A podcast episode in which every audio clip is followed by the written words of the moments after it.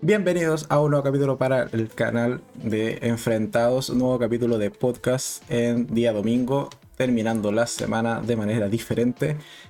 Y hoy día toca podcast número 21 donde vamos a comentar básicamente algunos live action o películas de personas de carne y hueso, aunque con abundante eh, CGI en muchas ocasiones, pero de, eh, o más bien que estén basadas en algún anime.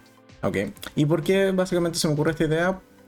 Muy simple, el día de ayer en particular estuve estrenando opinión respecto a Cowboy Vivo en el canal, que también es una, en este caso es una serie que estrenó Netflix que evidentemente, o sea, que de por sí está ya basada en un anime.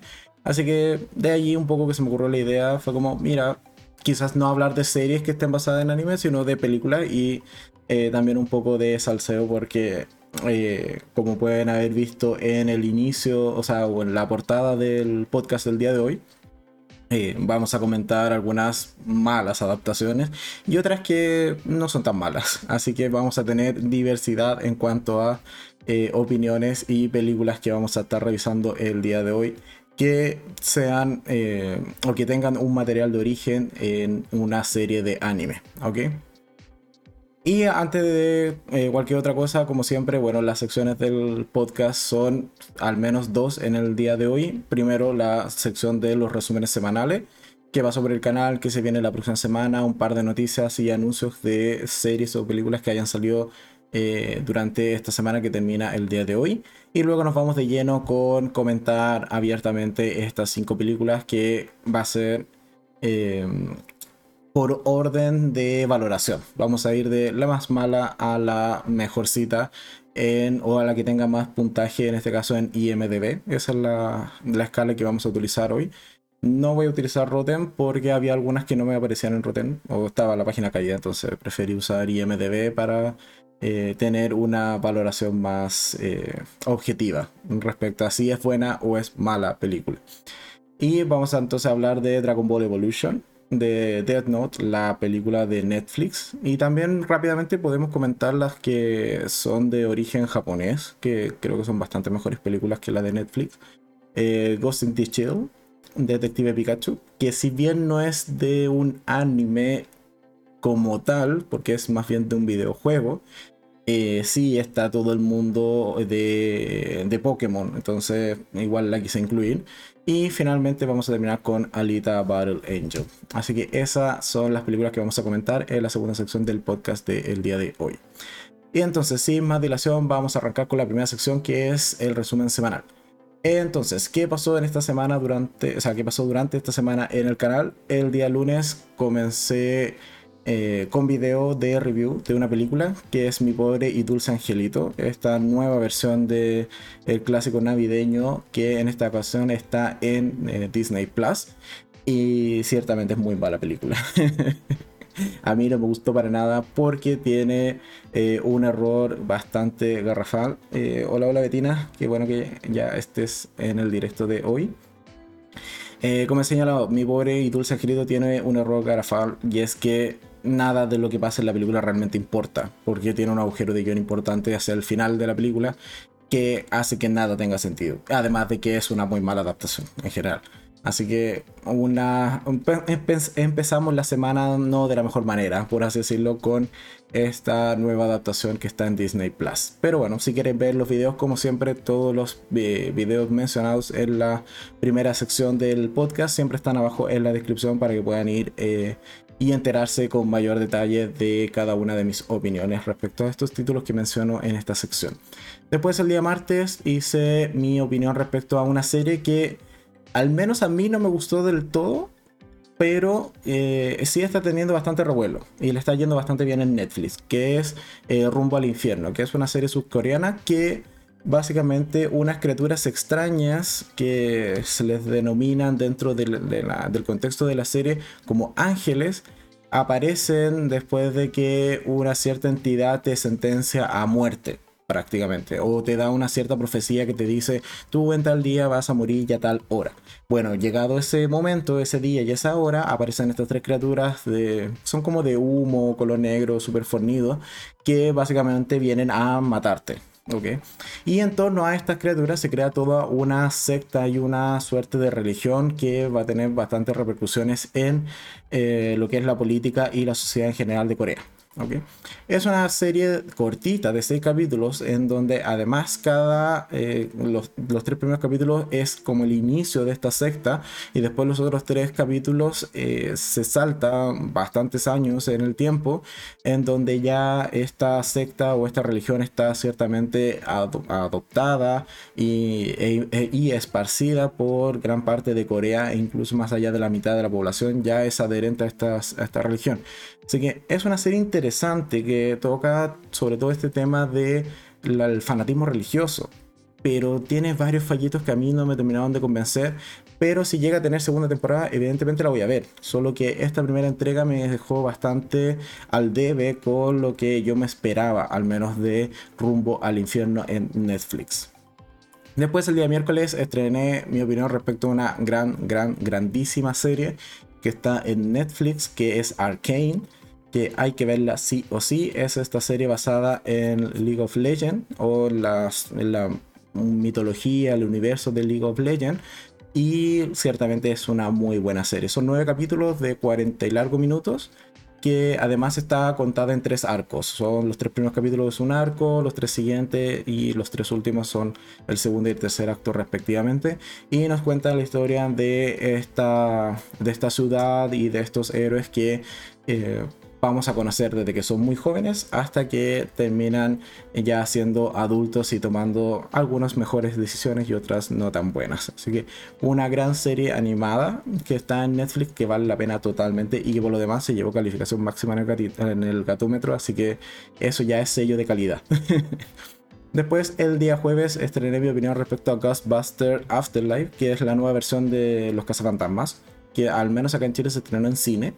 Y ciertamente es una película entretenida, atañe demasiado a la nostalgia para mi gusto, puesto que mm, tanta nostalgia viene a cubrir ciertas falencias de guion y de trama, pero se le perdona porque, mira, al menos uno la pasa bien viendo eh, Ghostbuster Afterlife. Así que el día jueves se estrenó mi opinión completa respecto a esta película. Y el día viernes, algo que yo creo que nadie pidió, pero era inevitable y se veía venir, estrené mi opinión respecto a Intercambio de Princesas 3, que es comedia navideña, básicamente. Así que ahí está. La vi, me gustó menos que las dos primeras, pero dale, ahí está en Netflix ahora Intercambio de Princesas 3.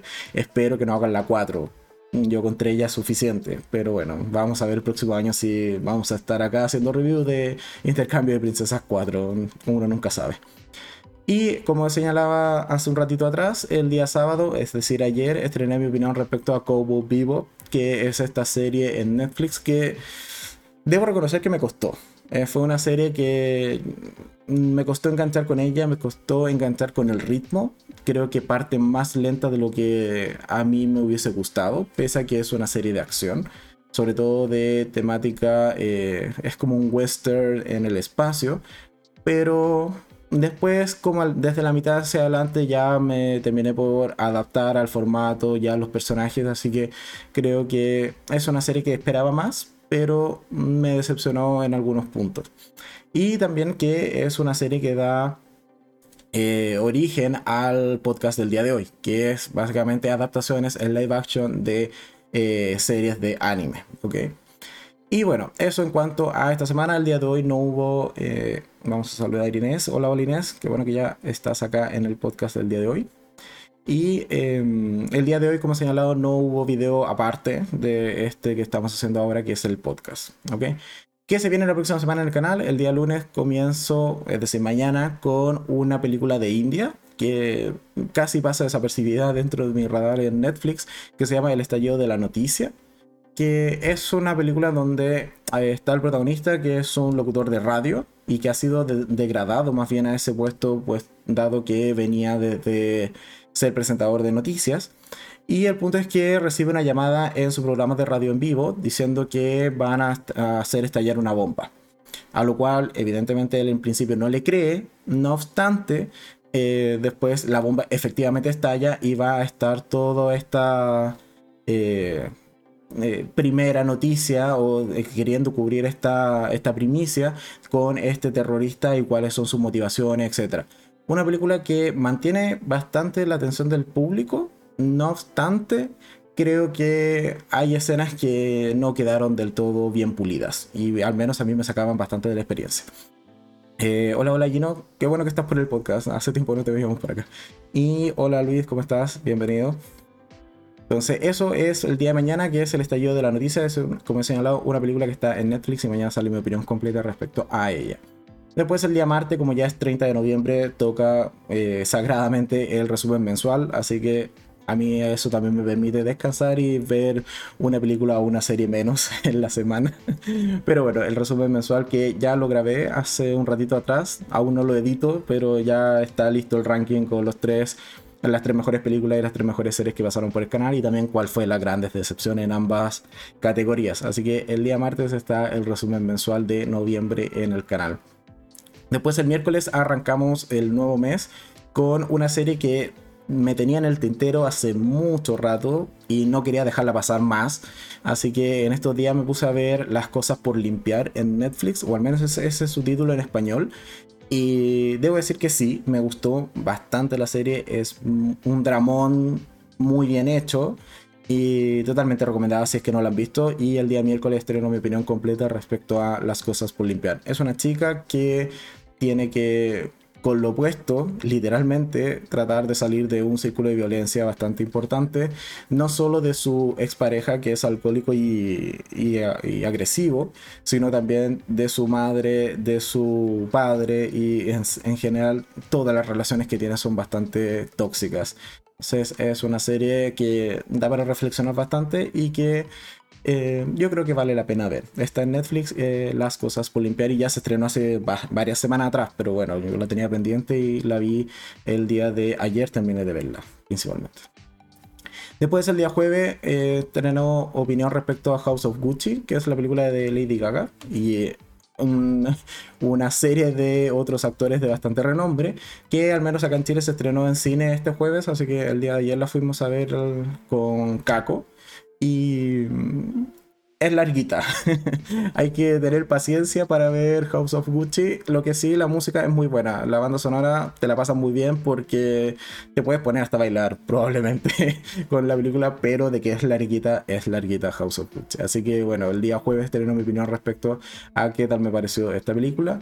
Y el viernes estreno respecto, opinión respecto a otra película que también se estrenó en cine, al menos acá en Chile, que es Last Night in Soho que es la película protagonizada por Anya Taylor Joy y eh, Thomasine Mackenzie, si no me equivoco, creo que se llama la, actriz. Las dos, ellas son las dos protagonistas. Y, a ver, es una gran película. Te la pasas muy bien. Es de. Es un thriller psicológico que en algunos puntos toca eh, o bordea muy bien eh, temas de terror. Así que en particular Last, eh, Last Night on, in Soho es una chica, la protagonista, no recuerdo cómo se llamaba. Hay una confusión ahí con los nombres de, en esa película. Em, que llega a estudiar a Londres moda principalmente. Y cuando ya se ha instalado en el cuartito que logra rentar, le empiezan a pasar cosas extrañas durante la noche. Particularmente comienza a tener visiones o ella misma se ve como una chica de los años 60, que en particular es Anya Taylor-Joy. Entonces ella misma se ve como si en realidad fuese Anna Taylor Joy y empieza a revivir sus eh, vivencias, para la redundancia, en, en, Londres de los 60 y todas las cosas que va a tener que pasar esta chica que son bastante complicadas, ¿ok? El punto es que tú como espectador no logras determinar, al menos hasta tres cuartos de la película, qué está pasando, si es realmente una alucinación de ella, si está viendo fantasmas, si tiene alguna enfermedad mental, etcétera, etcétera, etcétera. Hay muchas alternativas que se barajan durante la película y que hace que la cinta sea muy entretenida y cuando llegamos a, las escenas más bien de terror, también están bastante bien logradas. Así que una muy buena película de, en ese género que es Last Night in Soho. Que al menos acá en Chile está en cine todavía, por ahí en, en el cine de Costanera todavía está o tiene un par de funciones, pero bueno. Y el día sábado aún no lo tengo claro, probablemente estrene series que tengo ganas de ver, creo que se llamaba Elfos, que se estrenó en Netflix eh, hoy día. O, sí, hoy día domingo se estrenaba, así que probablemente eso sea la serie del día sábado, pero aún no lo tengo definido. Así que eso, bueno, durante la semana también vi Hawkeye, así que vale la pena, está buena los dos primeros capítulos. Eh, aunque no le voy a hacer video ni review hasta que no, eh, no haya terminado, porque no sé, creo que se valora mejor cuando ya uno da la opinión completa de la serie más que ir por capítulo y simplemente por tener un par de visitas. Al menos esa es mi opinión. Y respecto a las breves de la semana, bueno, esta semana salió la noticia de cuando ya vuelve la segunda temporada de Madre Solo hay dos que es un placer culpable. Me gusta el tipo de comedia mexicana. Entonces, en este caso, esta segunda temporada se va a estrenar el 24 de diciembre. Eh, ¿Qué dice Betina? Elfos, la verdad me interesa. A mí igual, por eso creo, o sea, si no me equivoco, se estrena hoy día. Bueno, sí, de hecho, vamos a pasar ya a la última sección que es abrir la aplicación de Netflix y ver que se ha estrenado. Y exacto, sí, ya se estrenó, así que la vamos a ver. Eh, en esto, yo creo que terminando terminando el directo hoy día me pongo ya a verla para tener video el día sábado y, que, y comentarles qué tal me parece. Además, dentro de los próximos estrenos tenemos que, bueno, The Witcher, que se estrena ya el 17 de diciembre, ya no queda nada para entrar a diciembre, queda un par de días solamente. Y de aquí a que se estrene The Witcher, bueno, dos semanas, así que eh, emocionados eh, ciertamente por ese nuevo estreno. Hay otra serie que se estrena, bueno, la temporada 3 este miércoles, que es una serie que yo no veo, pero bueno, por si a alguien le interesa, este miércoles se estrena la tercera temporada de Perdidos en el Espacio que sí, es ciencia ficción, es serie espacio, sí, me gustaría verla, totalmente. ¿Tengo tiempo? No. y principalmente por eso no la he visto, pero ah, me gustaría en realidad darme el tiempo de verla. Pero bueno, eh, lo que sí, bueno, ya sale disponible para agendar dentro de la aplicación que el 22 de diciembre se estrena la segunda temporada de Emily in Paris. Así que ¿Qué te digo? Es otro placer culpable. Es comedia romántica, así que bueno, ahí ya está agendada. Y lo que sí o sí ya se viene eh, más inmediato, que es que este viernes se estrena la eh, última parte de la quinta temporada de La Casa de Papel. Eh, ha sido larga la espera. Y de hecho lo comentaba en el podcast anterior, de que viendo el tráiler da bastante mal rollo. Hay muchas escenas que de momento no logro entender cómo lo van a hacer calzar. Pero bueno, ahí vamos a ver cómo desenlaza esta segunda parte de la quinta temporada de La Casa de Papel. Y eh, eso en cuanto a los próximos estrenos, para no seguirnos extendiendo demasiado. Y Elfos, que como he señalado, se estrenó hoy día, que me llama la atención, sobre todo por la sinopsis que tenía, que de hecho, la saqué. Pero la sinopsis es. Eh, básicamente dice: Las vacaciones de Navidad, de un adolescente y su familia se convierten en una pesadilla cuando descubren la ancestral amenaza que acecha en la isla donde están. Que evidentemente deben ser elfos, o alguna clase de. De hecho, más que elfos parecen como duendes, según la, la portada. Pero bueno, ahí vamos a verla. Y esperemos que sea una buena serie y no decepcione. Para comenzar el mes de diciembre de la mejor manera. Así que. Eso, ya. Entonces, ¿y qué más? Betina dice, y Hokai con dos capítulos me está gustando. A mí igual, ciertamente me, ha gustado. Creo que tiene un buen arranque, tenemos buena química de los personajes. Eh, me gusta mucho la protagonista que es eh, Kate Bishop. Creo que hace buena pareja con Hawkeye. Además de que es una chica que no te la presentan como que es simplemente el reemplazo natural de Hawkeye porque, bueno, el, actor ya está viejito y hay que hacer el recambio del cast, sino que ah, independiente de eso es una chica que en un par de escenas ya le dan contexto, le, se entiende perfecto porque realmente Hawkeye es su Avenger favorito y además que se ha entrenado durante todos estos años para mejorar ciertas habilidades que un poco justifican que efectivamente pueda llegar a convertirse en un Avengers. Así que eh, al menos en principio a mí también me ha gustado la serie, así que vamos a seguirla viendo semana a semana y dándole esa oportunidad eh, de que mejore y que al final de cuentas nos sorprenda. Y por lo demás, el perro también es simpático. Pese a que no soy muy amante de los perros, al menos de los perros pequeños, de los perros grandes sí me gustan, así que en este caso también eh, me, me ha agradado el perro que aparece en la serie. Y entonces, y con eso ya entonces llegamos al inicio, al término de esta primera sección del podcast y nos vamos a ir de lleno entonces a comentar el tema de hoy que son estas películas que están basadas o inspiradas o son adaptaciones de alguna serie o película de anime. ¿Ok? Y como he señalado, vamos a comenzar de la más mala a la mejorcita, no, independiente del año. Aquí vamos a evaluarla simplemente por eh, comentar cuál ha sido la peor adaptación de estas cinco películas que traigo, a cuál ha sido la mejor en qué tipo de valoración. Básicamente es la valoración que se le da en IMDB por miles de reviews y una valoración más estándar. Así que en este caso vamos entonces a comenzar con la primera que es Dragon Ball Evolution, que en IMDB, espérenme que estoy abriendo todas las, eh, las fuentes al respecto, ahora sí, Dragon Ball Evolution en IMDB tiene un ranking o una valoración de 2.5 sobre 10 con más de 73.000 eh, valoraciones, así que un poco podemos decir que la comunidad o el mundo está de acuerdo en que es una muy mala película. Es una película, en este caso, del 2009 y que más o menos dice lo siguiente. Eh, titulada Dragon Ball Evolution, es una película de acción y fantasía eh, del 2009 dirigida por James Wong.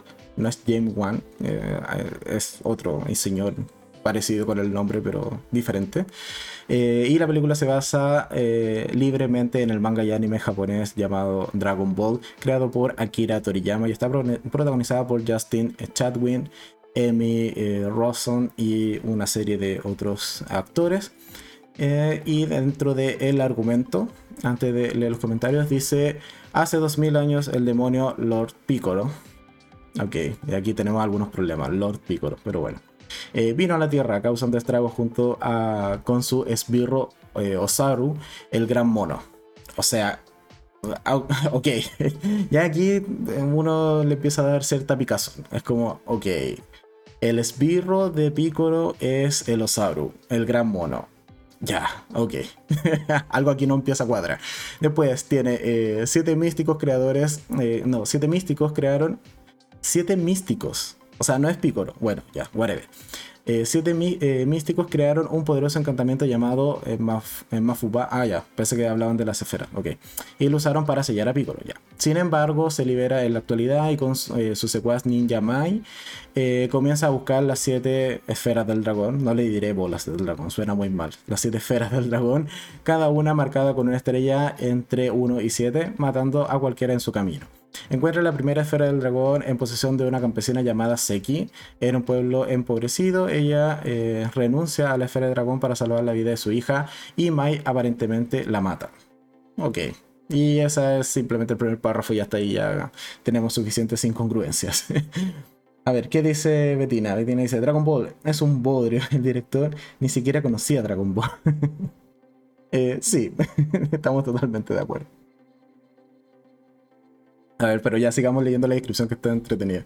Dice, eh, en su octavo cumpleaños, el artista marcial y estudiante de último año de secundaria. Ok, Goku sabemos que a él le gusta pelear, entrenar y comer. A él en realidad esto de, de ir a la secundaria nunca fue. Eso nunca ha pasado. Y es más, en la serie Goku es tonto. O sea, es un tipo músculo que solo sabe pelear y tiene muchas salidas muy absurdas constantemente.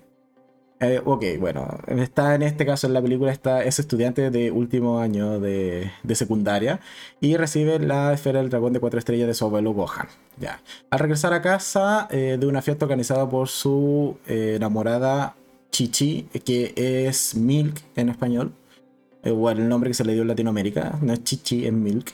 Eh, Goku encuentra su casa destruida y su abuelo cerca de la muerte después de un fallido intento de Piccolo de adquirir la esfera del dragón. Antes de morir, Gohan le dice a Goku que busque al maestro de artes marciales, eh, al maestro Rochi, que sostiene otra de las esferas del dragón.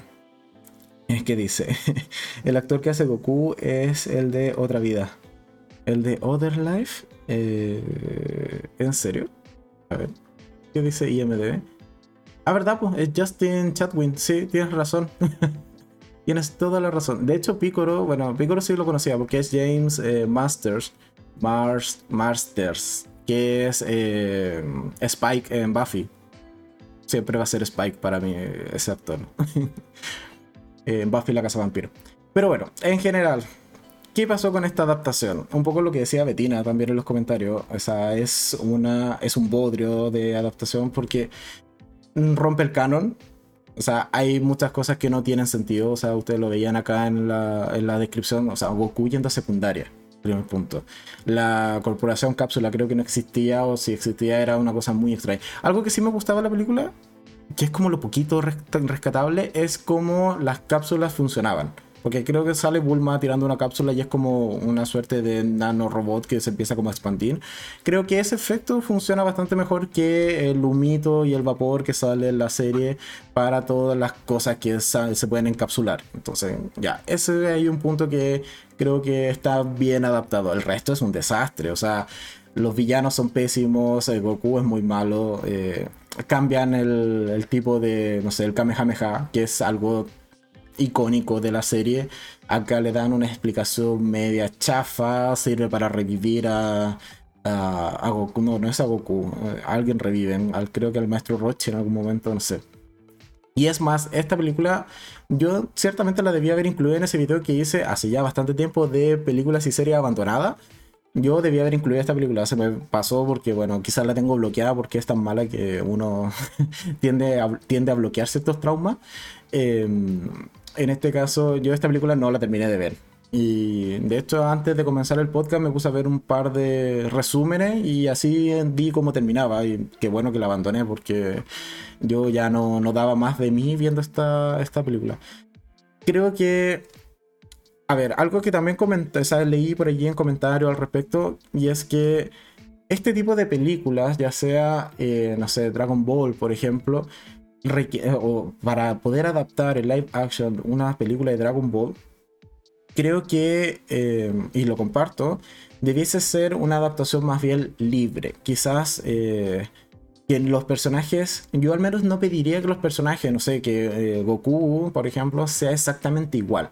En, en, un live action, que tenga el mismo tipo de pelo, la misma musculatura, etc. O los mismos gritos, porque creo que en un formato live action no calza tan bien, ¿ok? Por otro lado, eh, sí tiendo a pensar de que eh, para hacer este tipo de películas se necesitaría un presupuesto potente, del tipo eh, Man of Steel, por ejemplo. Porque algo que me gustaba de, o que me llamaba la atención ciertamente de El Hombre de Acero o Man of Steel de Zack Snyder, es que la pelea que tiene con... ¿Cómo se llama el villano? ¿Sordon? No, no es Sordon. El... Sword, Sword, creo Ah, siempre se me olvida el nombre, pero con el villano que tiene Superman con, con el villano en esa película, ciertamente el combate es muy del tipo Dragon Ball eh, Z o Dragon Ball en general, la serie de anime. Porque es eh, golpes por aquí y por allá, lanzarse lejos, hacer explotar cosas. Entonces, si a mí esa, ese tipo de representación o de combates lo trasladamos a eh, un live action de Dragon Ball, creo que funcionaría bien pero para eso sí necesitan mucho presupuesto. Entonces, creo que algo que le falla a esta película es evidentemente que no tiene un presupuesto a la altura para lo que realmente representaba esta, esta franquicia. Y además tiene... tuvieron la genial idea de dejar un final abierto con una escena post crédito esperando... Eh, esperando quizás hacer una continuación y por favor, o sea, ¿En qué mundo alguien se le pasó por la mente de que esto iba a funcionar, de que iba a ser un éxito, de que íbamos a tener el mundo y a la, taquilla pidiendo y exclamando una continuación, sabiendo que, como señalado, rompieron el canon, no tiene buenos personajes, ni siquiera las adaptaciones de los personajes que utilizan son las correctas, entonces es un desastre yo creo que es una de las peores adaptaciones que hay de esta, de esta franquicia y de ahí que no ha funcionado realmente adaptar Dragon Ball y por eso han sacado películas que sí funcionan mucho mejor como La Batalla de los Dioses y el, La Resurrección de Freezer, creo que se llama. La segunda, creo que sí. Y bueno, Broly también que funcionó también bastante bien. Aun cuando cambiaron un poco la animación y a mí no me terminaba de agradar, pero también funcionaron mejor como películas animadas más que intentar nuevamente por un live action. Así que eso en cuanto a de Dragon Ball. Eh, ¿Qué dice Betina? Prefe. No sé a qué se refiere. Betina creo que o no quedó bien escrito o era otra cosa. vale, lo borró. Entonces, eh, esa es la primera película, la primera adaptación. Como ven, partimos de lo más malito en cuanto a adaptaciones de anime. Hay muchas adaptaciones de anime realmente. Yo solo seleccioné estas cinco que vamos a ver el día de hoy porque son películas que he visto, aun cuando no he visto todos los animes que hay detrás, ¿ok? Y ahí lo voy a ir comentando cuáles son los animes que no he visto, pero me vi un par de resúmenes comparativas, así que algo podemos decir y por sobre todo como comentar más que nada la película en sí, el live action. Pero como he señalado, hay muchas otras y si, si les gusta podemos traer más adelante otro podcast donde comentemos otras cinco películas porque algo que me pasa incluso con este tipo de adaptaciones que creo que las adaptaciones japonesas muchas veces son de bastante buen nivel pero carecen del presupuesto gráfico o de la, de la especialización o del efecto especial más potente, más Hollywood pero las adaptaciones de, que vamos a ver más adelante en el podcast son, hay algunas que son bastante decentes, incluso mucho mejores que las eh, estadounidenses, por así decirlo, o las americanas, como quieran llamarlo. Así que eso, acá. Ahora sí, Betina dice, prefiero el live action re viejo eh, y malardo de Dragon Ball. Sí, yo me enteré de él viendo un te lo resumo. Soy súper sincero. Yo no sabía que existía y bueno, sí, incluso creo que vale la pena. Es, bastante mejorcito que esto que hicieron en el 2009 con Dragon Ball Evolution. Eh, te lo resumo así nomás. Ah, justo, ya, te lo resumo así nomás. Eh, la tiene, eh, te recomiendo el video. Sí, lo mismo que dije. me adelanté a, terminar de leer el, comentario completo. así que eso. Ya, y eso con Dragon Ball Evolution, por favor no la vean, no pierdan el tiempo. O sea, salvo que solo por morbo, así como ya que tan mala es, bueno, dale. Si te sobra hora y algo, creo que es como una hora y media. Ah, dale. ¿Se recomienda? No. Pero bueno, cada cual aquí uno es, cada uno es libre de ver lo que estime conveniente. Segunda película que vamos a estar comentando hoy de live actions Espérenme que esto lo voy a mover hacia acá, ahora sí. Que en este caso es Dead Note. Pero la versión de Netflix. Porque Dead Note en particular tiene adaptaciones, como comentaba previamente, tiene adaptaciones que son eh, propias de Japón. Que están bastante buenas. A mí esas películas me gustan. Pese que, como he señalado, no tienen la mejor calidad a nivel de efectos especiales pero sí son buenas adaptaciones, son fieles al material de origen e incluso no caen en la trampa de ser spoilers de la propia película, o sea, perdón, de la propia serie o del manga, puesto que hay cosas que le cambian en el, en guion y en, las subtramas. Así que eh, eso es de agradecer, sí que tenemos una adaptación de que en realidad no sea 100% la serie eh, animada, sino que cambien algunas cosas, se tomen algunas libertades y que sean libertades para bien. ¿Ok? Entonces, tenemos en este caso eh, lo que hizo Netflix. Y está en este segundo lugar, o es la segunda película que vamos a comentar, porque en IMDB con más de 82.000 eh, votaciones o reviews, tiene un 4.4 de valoración eh, sobre 10. ¿ok? Esta película es del año 2017, está protagonizada por Nat Wolf en el papel de Light Turner, no es Light Yagami como el original de la serie, sino es Light Turner. Y tenemos también a eh, la Kate Stanfield como L. ¿ya? Y por otro lado, bueno, tenemos a Margaret eh, Qualley eh, como Mia Sutton. De hecho, tengo una duda con esta actriz que... Ah, mira, por eso se me hacía conocida. Muy bien. Ya, es la misma actriz que protagoniza eh, made o eh, las cosas por limpiar. Así que, bueno, por eso se me hacía conocida su cara en la ficha de IMDB. Pero bueno, Death Note. Entonces, en la película del 2017, que es de la mano de Netflix, dice, es una película de suspenso sobrenatural estadounidense eh, que adapta libremente el manga japonés del mismo nombre, creada por eh, Sugomi Oba y Takeshi Obata.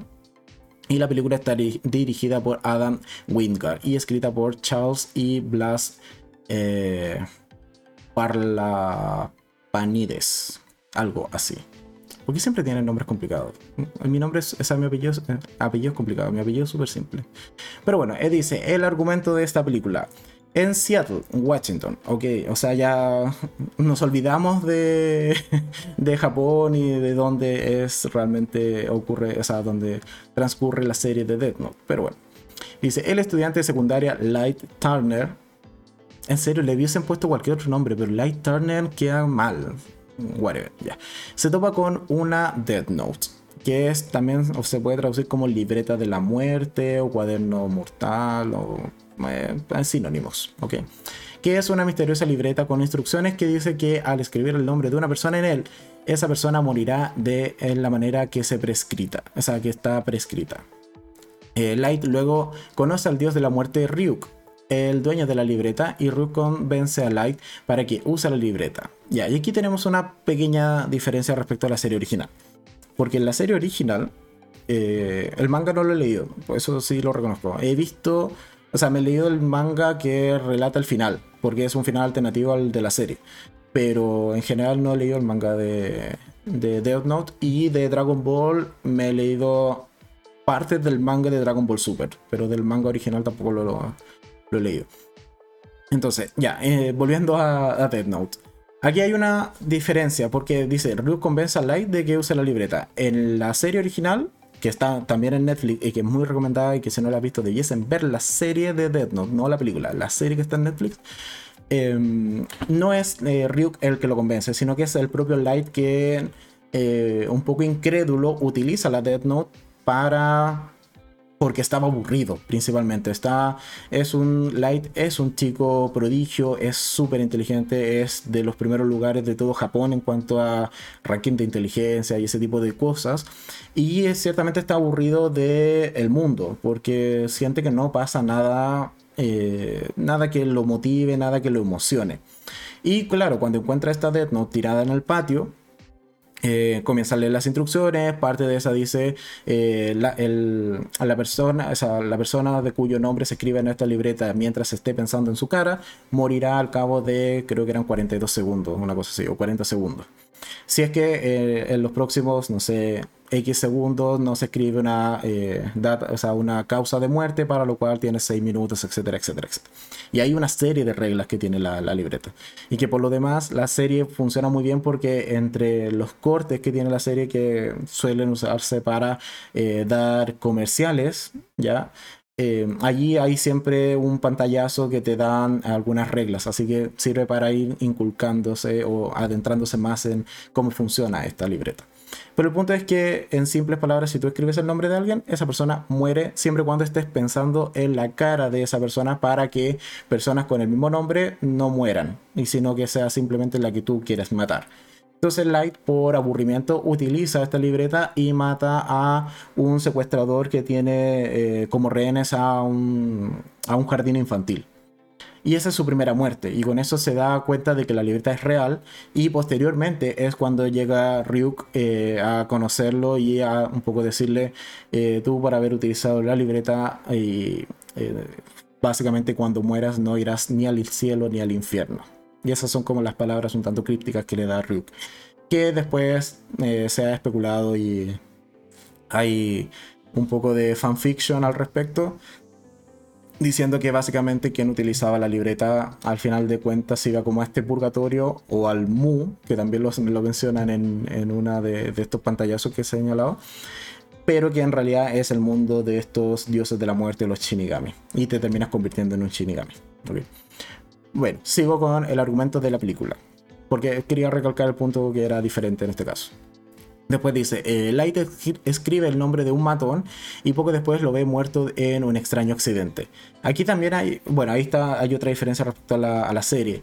aquí Light escribe específicamente que esa persona, eh, que es un tipo que le hace bullying en, la secundaria, o sea, de partida comete ya un error que el Light original no hubiese cometido, esto de matar a personas cercanas. De hecho, es uno de sus diálogos de no puedo matar personas cercanas porque si no lo pueden terminar vinculando eh, de una u otra manera con que él es el asesino o es el responsable de estas muertes. Pero bueno, acá este Light de estadounidense sí comete ese error y mata a una persona que es conocida y además especifica que esa persona tiene que morir decapitada. O sea, en vez de simplemente matarlo con un ataque al corazón, que es la causa de muerte. Si es que tú no escribes la razón en la libreta, no, aquí sí le pone decapitado y muere decapitado tipo eh, destino final, porque es bastante chafa el efecto especial. Pero bueno. Y después tenemos que esa noche Light vuelve, vuelve, a intentarlo usando el nombre del asesino de su madre, Anthony Scomal, o sea, sigue cometiendo errores este Light. Y a la mañana siguiente se entera de, que, eh, de su padre James, un detective de la policía, que Scomal murió como había escrito Light. En la escuela Light eh, le muestra eh, a Mia la libreta, otro error. Light en la serie es súper meticuloso, de hecho tiene toda una trampa donde guarda la libreta en caso de que un desconocido llegue a, encontrarla, la libreta prácticamente estalle en, una explosión de fuego para que no haya evidencia de que él es el responsable de todas esas muertes. Y eh, en este caso, bueno, se la muestra a Mia, que Mia viene a funcionar como el, el interés amoroso, que en la serie es Misa Misa, que más que interés amoroso del Light, es al revés. Eh, Light es el interés amoroso de Misa, pero bueno. Y ahí hay una relación súper codependiente, pero ya, eso es tema para otro podcast probablemente. Entonces aquí Light en esta película le muestra la libreta mía por hacerse el canchero principalmente y eh, lo demuestra matando a un delincuente criminal conocido durante una situación de rehenes televisada. Y aquí hacen un poco el homenaje a la serie, ¿vale? Y los dos reciben, eh, los dos deciden trabajar juntos para librar el, librar el mundo de criminales y terroristas usando el nombre de Kira, derivado de la eh, transliteración japonesa de Killer, para eh, dirigir la atención investigativa fuera de su continente. ¿Ok? Después, posteriormente, vamos a conocer que estas acciones de Kira llaman la atención del enigmático detective internacional L. ¿Ok? Y hasta allí básicamente voy a leerle un poco la, la, sinopsis.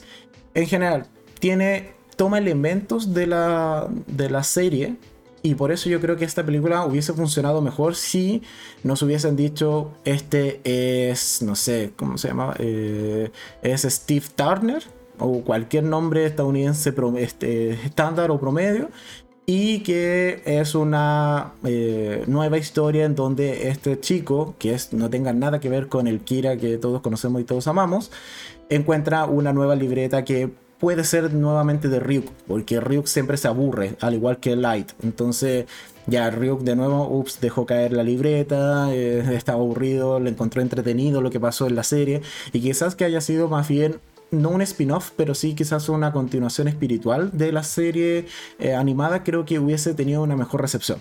Pero cuando te mezclan a eh, un light, te lo, te lo vuelven norteamericano, y además tenemos a L, pero tenemos también por otro lado a una mía que viene a ser Misa, pero que no guarda mayor relación con la eh, original o con quien está inspirado, te queda un revoltijo de personajes que eh, para los fieles seguidores de la serie, realmente causa un shock. Primer punto.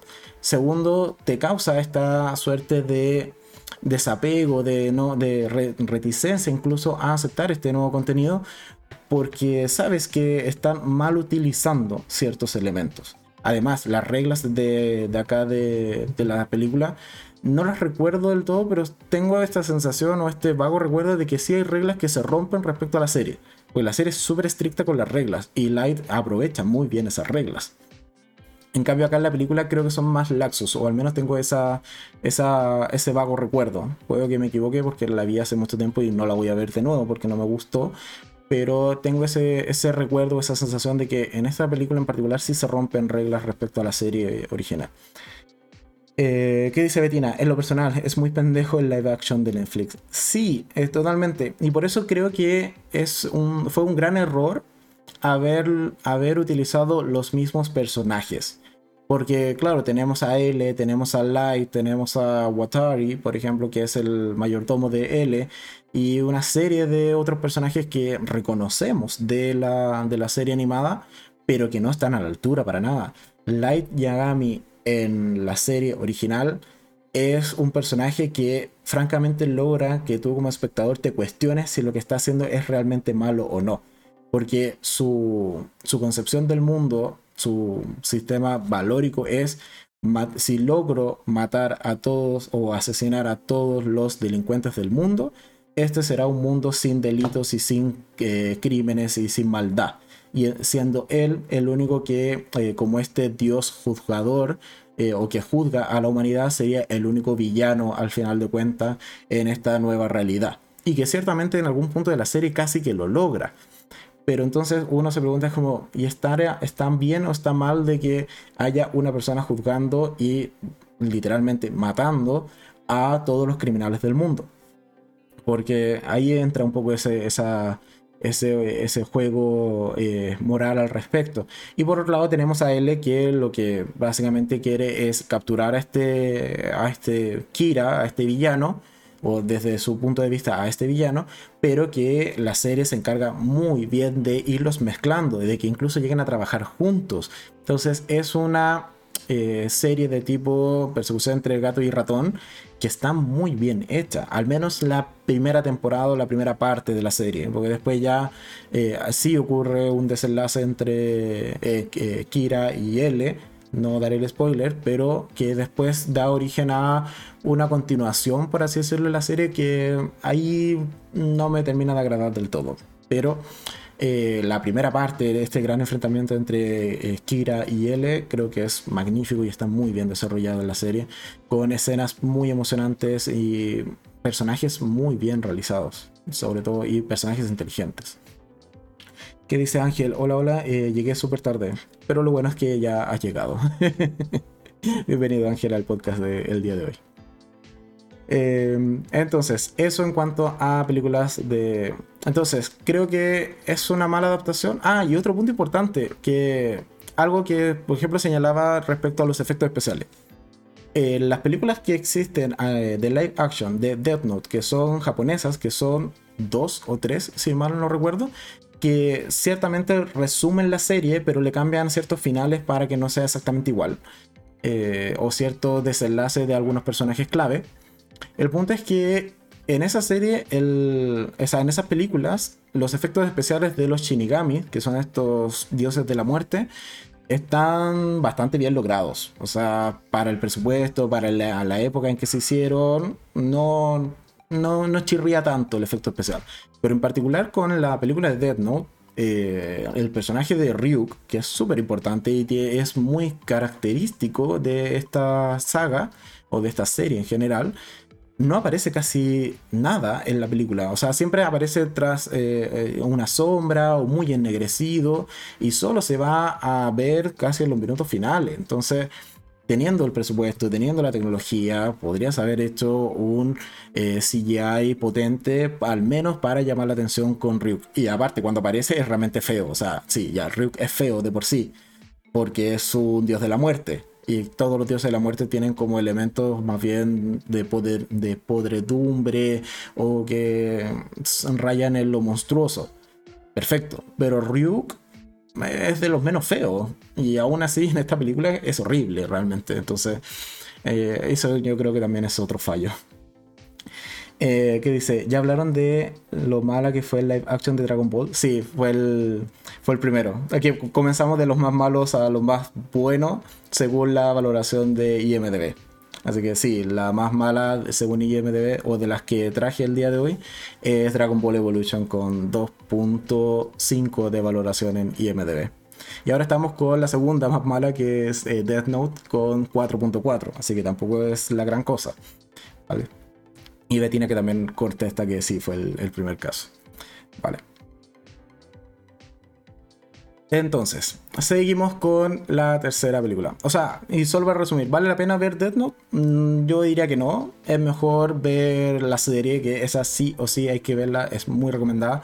Y si tienen tiempo, y las encuentran por aquí o por allá en lugares alternativos, vean las películas originales o las películas japonesas. Creo que también vale la pena y sobre todo porque por un lado sirven como resumen incluso de la serie, o al menos de la primera parte de la serie, y dos, cambian los finales. O sea, eh, Light, L y otros personajes, Misa incluso, no tienen el mismo final en las películas live action japonesas que en la serie. Hay cosas que cambian o pequeños detalles que te dan igual una sorpresa y que por lo demás quedan bien hechos porque siguen eh, eh, respetando el canon, siguen respetando las reglas de la libreta. Así que eso también es súper importante. ¿Vale? Entonces, seguimos con la tercera, en este caso que esta sí, como dije, lo iba a reconocer cuando fuera la ocasión. Es una serie que yo no he visto, que es eh, la tercera mencionada el día de hoy, que es Ghost in the Shell, que es una película también del 2017 que en este caso en IMDB tiene 6.3 sobre 10 de valoración con más de 207 mil eh, valoraciones o críticas. Y está protagonizada por Scarlett Johansson en el papel de, la eh, Mayor, que es la protagonista. ¿Ok? Y Ok, Ghost in the Shell dice, es un manga de ciencia ficción creado por Masamune Shiro, que eh, progresó en dos mangas más titulados Ghost in the Shell 2, eh, Man a Machine Interface y Ghost in the Shell 1.5 Human Error Processor. Dos películas animadas dirigidas por, bueno, mucha gente, no, ni tanto, dice eh, Mamoru Oshii, que es Ghost in the Shell y Ghost in the Shell 2 Innocence. ¿Ya? Y además hay una serie de televisión de dos temporadas denominada Ghost in the Shell Stand Alone Complex y Ghost in the Shell SAC eh, Second, Second eh, Jig, algo así, GAG, ya. Eh, de las cuales se hicieron ovas que resumen cada una de estas dos temporadas y una película derivada de dicha eh, serie. Ok, ya. O sea, tenemos serie, tenemos películas animadas, tenemos ovas que son... ¿Cuál era la definición de ova? Era eso, Original Video Animation. Ok, vale que suelen, suelen funcionar como spin-off por lo general, o como historias eh, complementarias a un material eh, original principal, más o menos, para que todo el mundo pueda entender que es un OVA. ¿Vale? Y eh, algo que me equivoqué, y es que no tengo la ficha, espérenme, Ghost, Ghost, aquí, ah, Ghost, vale in the Shell. Eso. Que tenía las fichas del anime, pero no la de la, de la película. Ahora sí, vale. Dice, argumento. En un futuro próximo, los seres humanos se verán reforzados con mejoras cibernéticas en rasgos como la visión, la fuerza y la inteligencia. El desarrollador eh, de aumento, eh, Hank Robotics, establece un proyecto secreto para desarrollar un cuerpo artificial o caparazón, que es el shield de, que da nombre también a la película. Eh, que puede integrar un cerebro humano en lugar de una inteligencia artificial. Mira Killian, la única sobreviviente del ataque ciberterrorista que mató a sus padres, es elegida como sujeto de prueba después de que su cuerpo sufre daños irreparables. A pesar de que, a pesar de las objeciones de su diseñador, el doctor Owlet, o algo así, el director ejecutivo de Hanka, eh, Hank Robotics, deciden utilizar a Killian como agente antiterrorista. Un año después, Killian ha alcanzado el rango de Major en la sección 9 eh, de la oficina antiterrorista, trabajando junto a los operativos eh, Batu y Tabusa bajo el mando del jefe eh, Aramaki. Killian, o The Major, quien experimenta alucinaciones que Owlet descarta como fallas, está preocupada por lo poco que recuerda de su pasado. El equipo, eh, o en este caso este, este trío de personajes, frustra eh, un ataque terrorista en una conferencia de negocios de Hanka eh, en un hotel para promover la venta de su tecnología a otros países. Y Killian destruye una geisha robótica después de que asesina a un rehén. Que esa es parte de las escenas que aparecen en el tráiler de esta película. Ok, entonces en resumen, en Ghost in the Shell, protagonizada por Scarlett Johansson, tenemos un mundo futurista tipo cyberpunk, y eso también hay que reconocerlo. Y en particular para esta para comentar esta película, que al menos a mí sí me gustó, a mí me entretuvo, puesto que también puede ser que no, no he visto realmente la, la serie animada original ni todas las películas que ya mencioné previamente, pero sí para hablar en este, en este podcast me vi un par de comparativas entre la película y la serie. Eh, y ciertamente hay escenas que son bastante bien logradas. O sea, los efectos especiales o esto de que eh, The Major se haga invisible, que tenga eh, todo su cuerpo de manera robótica. Hay una escena hacia el final cuando está combatiendo con esta suerte de robot que parece una araña que si bien no es idéntica a la de creo que es una película, no es la serie propiamente tal, pero hay una versión animada de esa escena que si bien no es idéntica, tiene muchas referencias, o sea, de igualmente de, Mayor termina destrozada eh, físicamente, eh, tenemos toda esta subtrama de eh, las conciencias dentro de los robots en general. Creo que a mí es una película que sí me gustó. Yo lo reconozco, me la pasé bastante bien viéndola. Si no mal recuerdo, creo que la vi en el cine, esta película. Eh, es muy probable que sí la haya visto en el cine.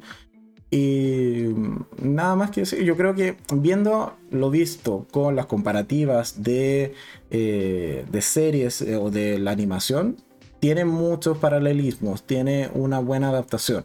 Ahora, diferente es, que es donde ya no puedo entrar a discutir porque como he señalado no he visto realmente el anime, no puedo entrar a discutir si la profundidad de la trama es la misma, si la profundidad del desarrollo de la protagonista es la misma, si tenemos quizás otras subtramas más interesantes. Ese tipo de cosas no las puedo comentar porque como he señalado no he visto el anime, pero al menos a nivel visual creo que sí lograron una buena adaptación. El mundo fantástico y futurista que desarrollan en la película creo que también está bastante bien llevado. O sea, se ve realista pese a que la mayoría está hecho con CGI, pero...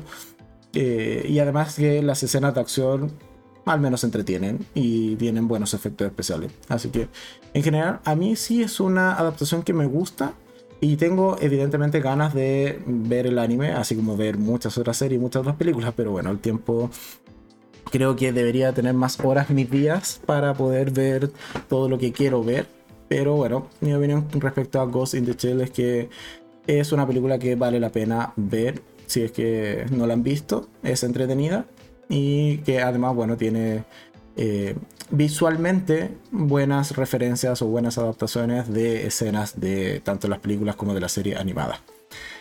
¿Qué dice eh, Ángel? Dice, eh, recuerdo que en algún live action de un anime hubo una polémica porque una vez, en vez de, eh, contratar a una actriz oriental, intentaron hacer ver a la actriz de Hollywood eh, lo más parecida al anime.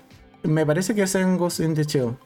Creo porque hubo toda esa polémica de por qué eligieron en este caso a Scarlett Johansson. Pero visto la Mayor, creo que fue en Ghost in the Shell. Eh, pero viendo la de Major en la serie animada, se parece bastante. O sea, la caracterización creo que no está del todo mal. Y un poco lo que señalaba con respecto a, a cuando comentábamos Dragon Ball Evolution. Que para mí, eh, la adaptación tiene que tomar referencias del material de origen pero no tiene que ser exactamente igual. Por ejemplo, lo que decía, si hubiese realmente un live action de eh, Dragon Ball, yo no esperaría que el protagonista tuviese el mismo pelo que Goku. Porque no queda bien realmente. O sea, en la realidad tú no ves a la gente peinada así. Por mucho que quieras. Quizá el de Vegeta se parece, o sea, puede ser un poco más entendible, pero el de Goku es un desastre de pelo. Entonces, ahí yo menos perdonaría a cambio de que tengamos una buena trama, que sea fiel quizás al, material de origen, eh, perdonaría que el protagonista no tuviese el mismo pelo o no tuviese las mismas, eh, no sé, características físicas, porque eh, además, no sé, hay que considerar que el mismo Goku en combate va cambiando muchas veces su físico, desde estar normal o en estado base a estar súper musculado, no sé, en Super Saiyajin fase 2 con la musculatura agrandada decir algo. Ven que he visto sí es, ven que sí he visto ese anime. Pero eh, y ese tipo de cosas. Y no, de hecho no es fase 2, es fase 1, ah, es previa a la fase 2, pero ya, bueno. El bote es que pasa por muchos cambios físicos constantemente y eso llevarlo a la realidad mm, difícil. O sea, montas una escena con La Roca y montas otra escena con, no sé, cualquier otro, otro actor para poder hacer la diferencia de cuerpo o le metes eh, eh, efectos especiales a tope para realmente agrandarlo, no sé. Entonces, ese tipo de cosas yo ciertamente se las tendería a perdonar a cualquier live action o que o con lo que señalaba Ángel, que no fuese una actriz asiática quien interpretara el rol protagónico, siempre y cuando la trama sea buena, el resto de las adaptaciones sea lo más fiel posible y también dentro de un realismo o un compromiso con el espectador de que esto se va a mantener dentro de ciertos parámetros aceptables para la credibilidad de la cinta. ¿vale? Y que dice, eh, Betina dice, todo ese pelo de picos es, eh, tipo, no va a quedar muy bien. ¿No es cierto? Sí. Por ejemplo, el peinado de Trunks, eh, normal, queda bien, aunque verlo con pelo rosado eh, puede ser un tanto extraño. Quizás con pelo eh, celeste quede mejor, no lo sé. que dice, eh, ¿cómo sería un live action de una fusión Goku-Vegeta? Es que ahí tienes para...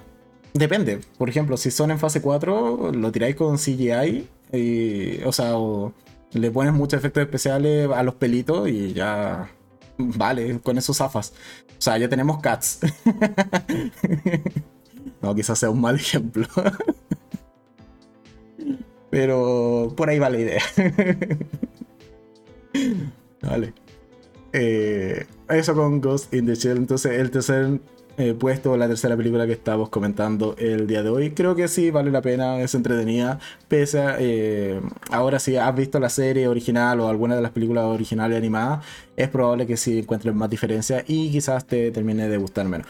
Que puede ser lo que al menos a mí me pasó con Death Note. Creo que la película en sí es mala, pero porque rompe con muchas referencias y muchas cosas que son del canon de, las, de, la, de la serie original y también del manga.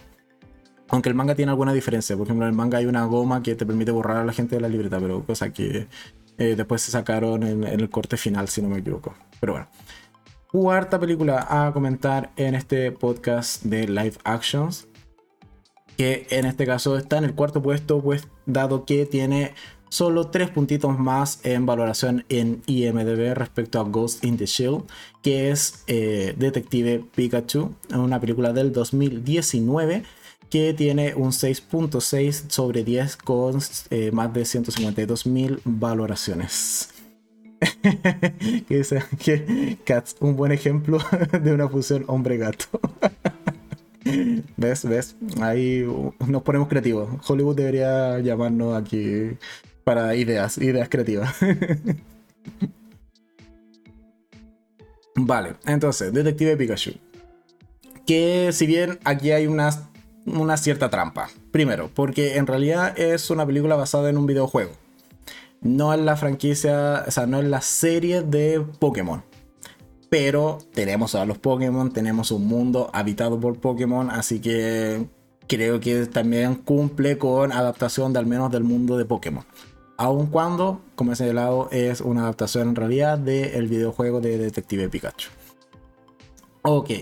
Esta película eh, es una película de fantasía estadounidense del 2019 dirigida por Rob Letterman y escrita por Nicole Perlman y el mismo Letterman, basada en el videojuego del mismo nombre.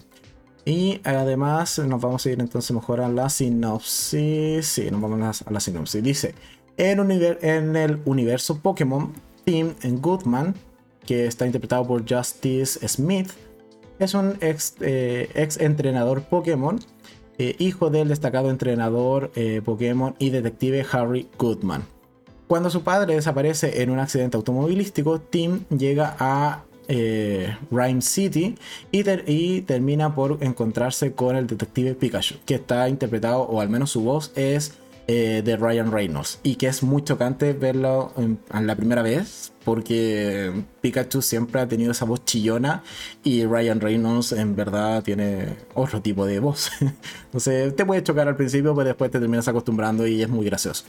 Y por otro lado, bueno, dice además el antiguo compañero de Harry en Pokémon. En este caso, ese detective Pikachu era el compañero del padre de, de Tim en este caso. Y Tim es capaz de entender al detective Pikachu o al menos lo logra escuchar y saber qué cosas está diciendo y no simplemente pica pica por aquí, pica pica por allá. Y se unen a regañadientes para encontrar a su padre y descubrir el misterio que rodea a su desaparición. Persiguiendo pistas a través de las calles de Rhyme City, el dúo dinámico pronto descubre una trama tortuosa que representa una amenaza para el universo Pokémon. ¿Ok? Esa es la sinopsis de la película y... A ver, Aquí esta película tenía mucho, eh, mucho, eh, mucho en contra. En primer lugar, adaptar a los Pokémon de manera realista, pero sin perder la esencia de los Pokémon. Ya, porque si tenemos una salamandra naranja que se le prende fuego a la cola, cuesta encajarlo dentro del el mundo realista, si se quiere, más que, por ejemplo, Pikachu. Yo creo que era mucho más fácil adaptarlo porque es una ratita amarilla con los pópulos rojos. Entonces Pikachu es más fácil de adaptar. Pero un Charmander quizás es más complicado y hay muchos Pokémon que eh, aparecen en esta película que creo que quedaron muy bien adaptados. Mr. Mime es muy chistoso. Eh, incluso sale un Torterra. Sí, creo que sale Torterra. Eh, pero bueno. Y también sale Mewtwo.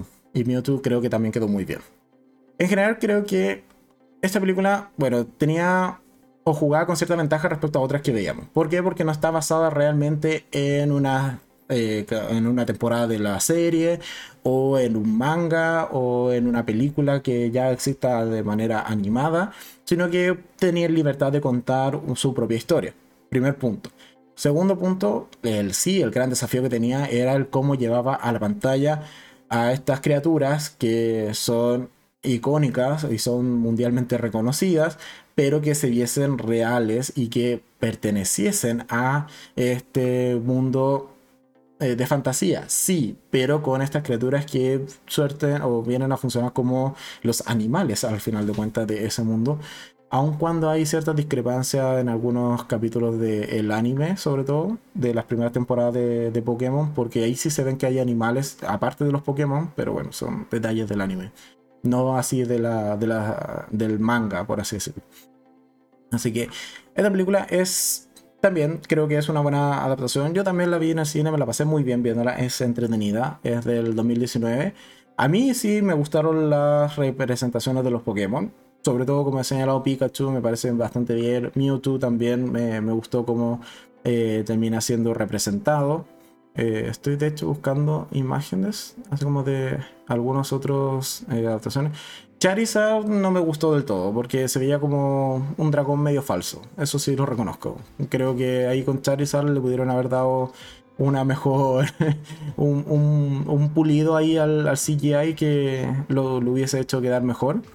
Pero en términos generales creo que eh, si hay que evaluar la adaptación de los Pokémon a eh, versiones realistas, creo que la película cumple bastante bien en la mayoría de los casos. En ese punto hay que dárselo. Hay Pokémon que quedaron muy bien. Bulbasaur se ve maravilloso, es muy tierno. Jigglypuff también. Y así uno puede seguir mencionando y mencionando, mencionando. Y además la película en general es bastante entretenida tiene buenos momentos, tiene una trama que se, eh, se permite o se deja ver por sí misma. Así que una película que al menos a mí me gustó. Eh, hay que ver si es que saca continuación. Ojalá que tenga una segunda parte o una continuación. O quizás no de, quizás, no de la misma historia, pero sí del mismo universo. Porque creo que continuar con estas representaciones realistas de los Pokémon funcionó.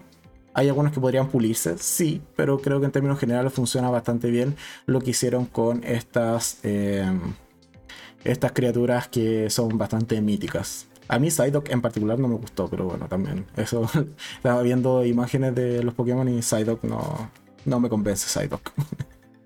que dice eh, Betina Pikachu me gustó mucho el CGI. Sí, yo estoy de acuerdo. Pikachu creo que es uno de los que más cariño le pusieron y quedó bien.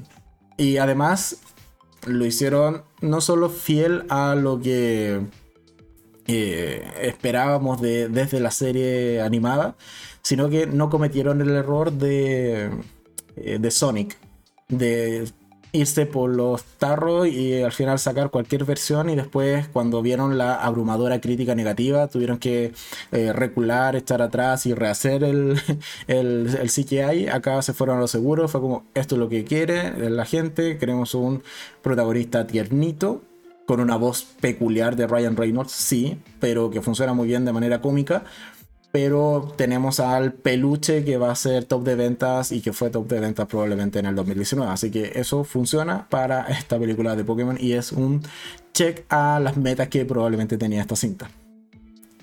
Eh, ¿Qué más dice? Ángel dice, eh, yo creé una adaptación de Pokémon de la serie. Eh, sobre todo del equipo Rocket, súper ceñido a la serie, me hacían reír mucho. Sí, pero es que ahí entramos de nuevo en lo que es qué cosas funcionan en la serie animada y qué cosas no funcionarían en un live action. Yo creo que el equipo Rocket con toda la frase de eh, prepárense para los problemas, más vale que teman, etcétera, etcétera, etcétera, que algo así creo que comenzaba el lema. Eh, no sé si realmente funcionaría en pantalla. A eso, a eso me refiero. Porque hay que también reconocer que el anime tiene un cierto lenguaje que es exclusivo del anime. Eh, se pueden tomar muchas más libertades, pueden tomar hay, cosas que eh, van a romper la realidad en cuanto a lo que se está viendo en el anime que ni siquiera con el mejor CGI, al menos a día de hoy, puedes representar de manera eh, realista en un live action. Entonces, hay cosas que creo que funcionarían bien y que la película de Detective Pikachu rescata lo que sí funciona bien y deja de lado cosas que quizás eh, tener estos personajes más bien ridículos en cierto punto el equipo Rocket ciertamente cae en, muchas ridiculeces. Creo que no terminaría de funcionar del todo en un live action, o al menos esa es mi opinión. Eh, el equipo Rocket es increíble e icónico. Sí, totalmente de acuerdo. Pero no sé si funcionaría de la misma forma como está conformado. O esto de que, por ejemplo, algo que a mí siempre me, ah, chirría un poco con, con, lo que es la franquicia de Pokémon es que Ash en la serie animada eh, es electrocutado, quemado, eh, paralizado, etcétera, etcétera, etcétera. Le pasan mil cosas que en la vida real, o sea, si un Charizard te lanza una llamarada, o sea, adiós muy buena. No, no, no es que quedes eh, negrito como con hollín o con carbón encima, no, te mueres o quedas quemado vivo. Entonces, o en este caso con Pikachu quedas electrocutado. Y si es muy alto el voltaje, eh, muchas gracias, hasta ahí llegó el protagonista. Pero son ciertas licencias que uno las entiende más del anime que eh, en este caso eh, de haberlo visto en pantalla. Creo que no hay una escena con Ash siendo totalmente electrocutado como en las películas.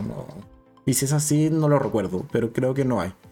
Sí debe recibir un par de descargas, a lo más, pero no creo que el electrocutado, el electrocutado, como si pasa, como le pasa a Ash, por ejemplo, en la, en la, en la serie animada. ¿Vale? Así que eso con Detective Pikachu también es una película entretenida, vale la pena de ver. Creo que al menos se pasa un buen rato. Y eh, supo eh, las falencias o las cosas que quizás tenía más complicadas, saber resolverlas de manera correcta para, al final de cuentas, no llevarse tanta crítica negativa en lo que es la adaptación de estas criaturas que son, como he señalado, muy icónicas en la cultura pop. Y finalmente, eh, ah, bueno, algo que se me pasó, que no lo mencioné delante, es que pese a que es muy mala, Dead Note está el rumor de que quizás sí va a haber una segunda parte. Yo espero que la rehagan, que sea un reboot más que una segunda parte o una continuación. Pero bueno, eso. Sigamos con el. A ver qué dice Betina. Eh, claro, para H, que siempre le pasan cosas. Eh, le pasan esas cosas. En el live action no hay. Eh, tu tía, ¿qué? si sobrevive es un milagro. Ah, sí, ya un poco lo que decía, claro todas las cosas que le pasan a H en la serie animada, es imposible que esa persona sobreviva en la vida real o dentro del realismo que te da eh, esta película, por ejemplo, de Detective Pikachu. Sí, totalmente de acuerdo. Entonces, eh, bueno, ya dije, o el dato de Death Note, creo que no lo había mencionado. Y ahora seguimos con la última película a comentar el día de hoy, que es la película que tiene eh, mayor o mejor, iba a decir mejor, pero bueno, eh, mayor o mejor calificación en IMDB, que en este caso tiene un 7.3 sobre 10 de, con más de 250.000 opiniones o reviews y es Alita Battle Angel del 2019. Que aquí hay rumores habidos y por haber de si va a haber continuación o si no va a haber. Al parecer ahora lo que se ha escuchado las últimas semanas es que sí va a haber, solo que está ahí muy en, muy en verde todavía. Pero bueno, esperemos que sí tenga continuación Alita Battle Angel. Alita. Entonces, está protagonizada por Rosa Salazar en el papel de Alita, eh, por Christoph, eh, Christoph Waltz en el papel del Dr. Dayson, eh, Jennifer Connelly en el papel de Shirin, o Shiren, que es la esposa del Dr. Dayson, y eso. Y también por. Ay, este nombre siempre me cuesta. Ma. no imposible decirlo. Eh, Maher Shala, eh, Maher Shala Ali, ya, hasta ahí. Se entiende. es el próximo Blade en el universo cinematográfico de Marvel. Solo para dar más contexto. Que es el. Eh, interpreta el papel de Vector. Que es una suerte de el antagonista o el villano principal de al menos esta primera película. Ok respecto a la película. Entonces tenemos que Alita Battle Angel o Ángel de Combate en España y La Última Guerrera en Hispanoamérica. Eso es lo que dice Wikipedia.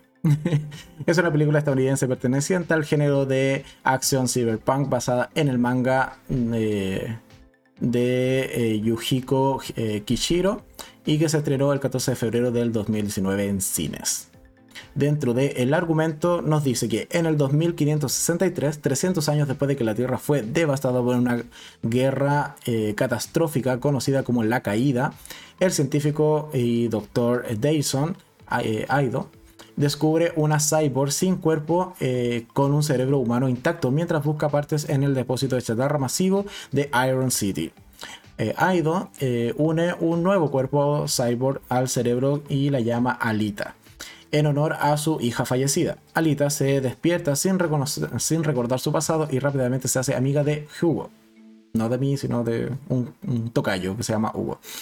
Eh, un joven que sueña con mudarse a la rica ciudad de Salem, que es la ciudad flotante que está encima de Iron City. Eh, también conoce a la doctora Shiren, eh, la ex esposa de Aido, y más tarde Hugo enseña a Alita a jugar el Motorball, un deporte de carrera jugado por gladiadores cyborg y eh, secretamente además Hugo le roba a los cyborgs sus partes para eh, Vector, propietario del torneo del Motorball y el gobernante, de, gobernante de facto de la fábrica, la autoridad del gobierno de Iron City. ¿Ok? Entonces, el argumento principal o el primer párrafo del argumento de Alita Battle Angel es el que acabo de leer. ¿Qué más dice Bettina? Eh, no hay tu tía, es como que es casi imposible realizar eso o algo en concreto. Muchas gracias por eh, expandir mis conceptos de español de Latinoamérica. Eh, después Ángel dice, lo único que no pude digerir de Alita fue que el CGI de ella era tan realista que, ¿por qué no usar una persona de verdad? El resto muy buena.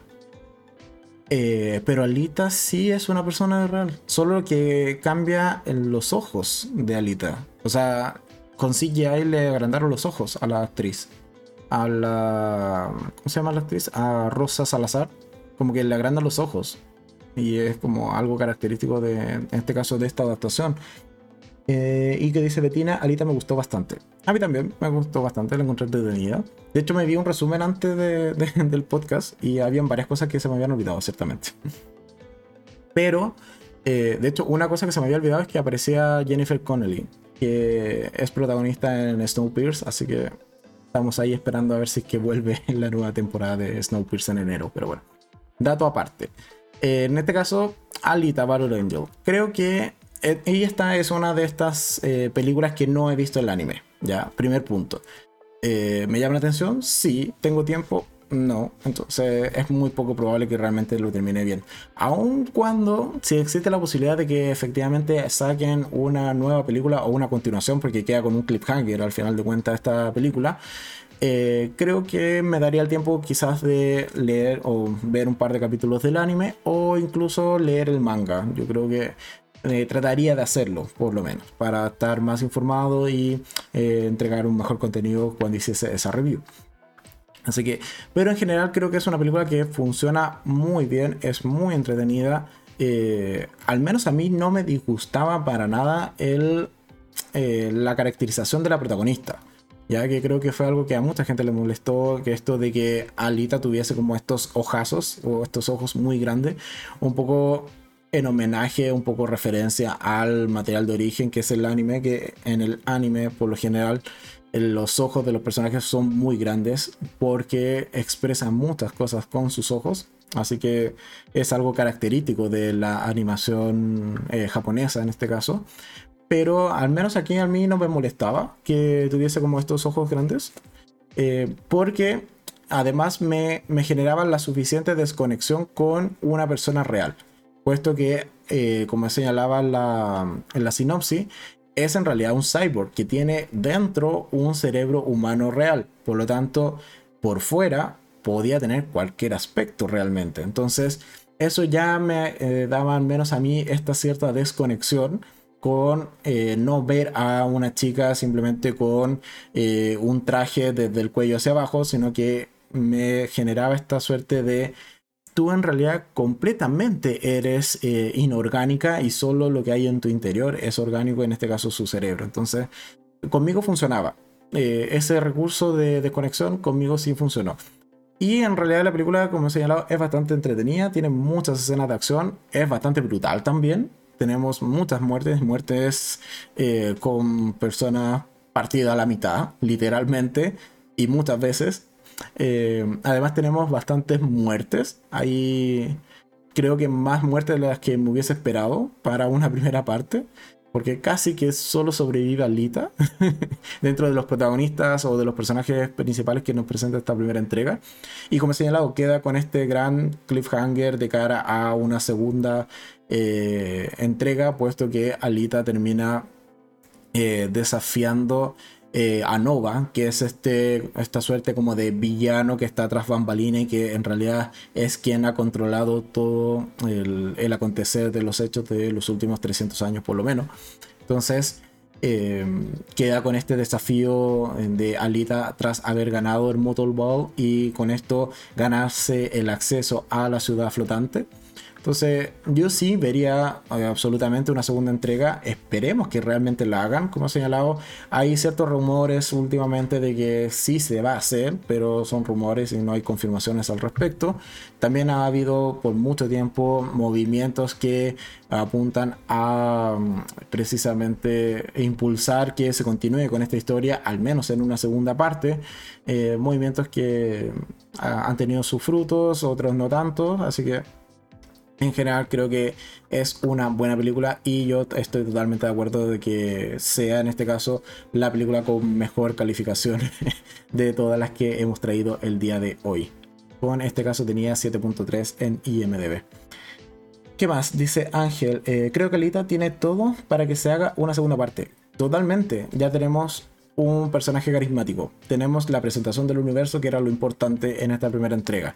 Tenemos eh, un cliffhanger puro y duro con este desafío de la escena final donde Alita se para en esta eh, como es como una tarima, una suerte de espacio donde queda ella en primer plano y desafiando eh, literalmente a Nova que está viéndola desde eh, la ciudad flotante. Entonces, sí, o sea, era, aquí era sigamos desde esta escena continuando la, historia y funcionaba muy bien. Así que veamos si en este caso 20th eh, Century Fox va finalmente a, a tener eh, o realizar esta segunda parte de, de ¿cómo se llama? De Alita Battle Angel. Que por lo demás está en Disney Plus, me parece. Entonces ahí, no, quizás no esté en Disney Plus, quizás esté en Star Plus por la por la cantidad de muertes y sangre que hay, probablemente no esté en Disney, pero.